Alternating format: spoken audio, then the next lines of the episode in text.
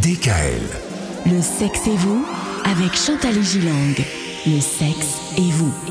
Et tout au long de cette semaine, on a abordé la sexualité, la sensualité euh, finalement chez les seniors.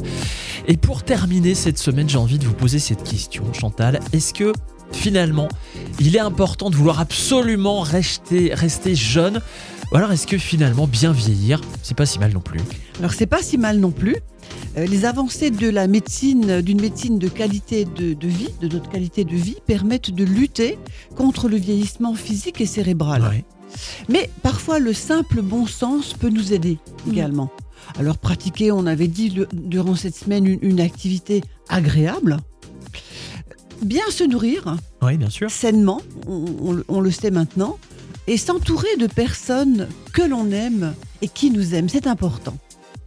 La- L'amour, c'est c'est quand même aussi un peu la base de, de toutes ces, de toutes, on va dire de toutes les fois où on a pu aborder différentes thématiques tout au long de cette semaine. On se rend compte qu'il y a l'amour qui est quand même au centre aussi de tout ça. L'amour, et je dirais, euh, vous savez, l'amour, lorsque les gens ont vécu ensemble pendant très, Bah oui. très longtemps, C'est ça aussi. mais également la bienveillance, Mm. De continuer de, de se respecter, de continuer de s'admirer. Mm. C'est très important. Alors on va dire oui, mais c'est très compliqué. À cet âge-là, eh ben pas du tout. Ça me fait penser à ce que j'avais vu une euh, dame là dernièrement parce que dans Top Chef en ce moment, il y a de nouveau le soir et puis il y avait une dame qui disait qu'elle avait 45 ans de vie commune Oui. et il lui posait la question comment est-ce que vous avez fait pour réussir. Et elle a dit eh bien tout simplement, on s'est toujours soucié du bonheur de l'autre. Du bonheur de l'autre. Elle a dit c'est pas que de l'amour, Oui. mais c'est de se soucier du bonheur de l'autre. Oui. Et même aussi, je pense, dans la sexualité, aussi Oui. savoir se retrouver. Et, c'est de la générosité. hein? Alors, on, on- continuer une activité amoureuse et sexuelle, je reprécise, elle diffuse les fameuses hormones du bien-être et du plaisir.